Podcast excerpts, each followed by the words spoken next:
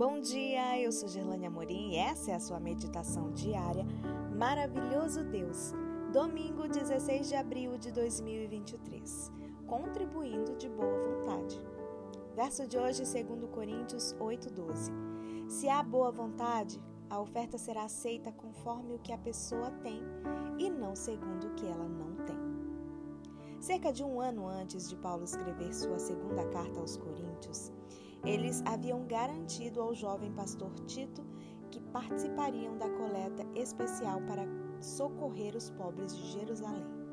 Mas não haviam cumprido a promessa. Precisavam ser lembrados de seu compromisso. Foi isso que Paulo fez. Contribuir pela graça é um gesto que deve brotar de um coração voluntário. Não é resultado de alguma pressão ou constrangimento.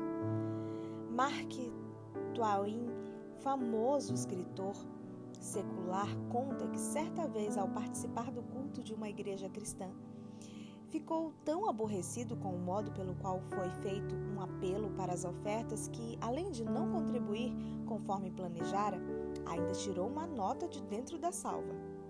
Ao comentar esse texto bíblico, Warren Wisber afirma que Deus vê a oferta que vem do coração, não apenas das mãos.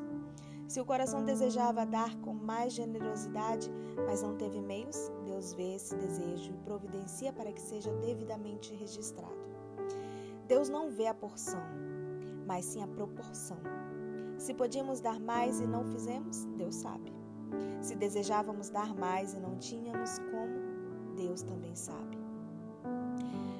Continuando em seu argumento, Paulo declara que a medida de dar é segundo o que alguém tem. Não se espera que alguém dê o que não tem. Isso é ilustrado pelo recolhimento do maná durante a peregrinação de Israel no deserto. Pela manhã, cada israelita saía para recolher o precioso alimento, mas apenas o suficiente. Cerca de dois litros por pessoa. Quem recolhia mais acabava partilhando o excesso com quem tinha recolhido menos.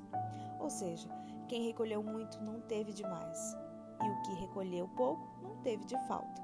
A lição é clara. Devemos guardar o que precisamos, compartilhar o que podemos e não acumular as bênçãos de Deus. Assim, ofertar evidencia nossa fé. Obedecemos a Deus ajudando a suprir as necessidades de outros, enquanto cremos que Ele suprirá tudo o que nos for necessário. Se você quiser ver mais conteúdos, dá uma passadinha lá no meu Instagram que eu vou te esperar por lá. É arroba Gerlane Amorim. No Instagram, Gerlane Amorim. Um bom dia para você e até amanhã.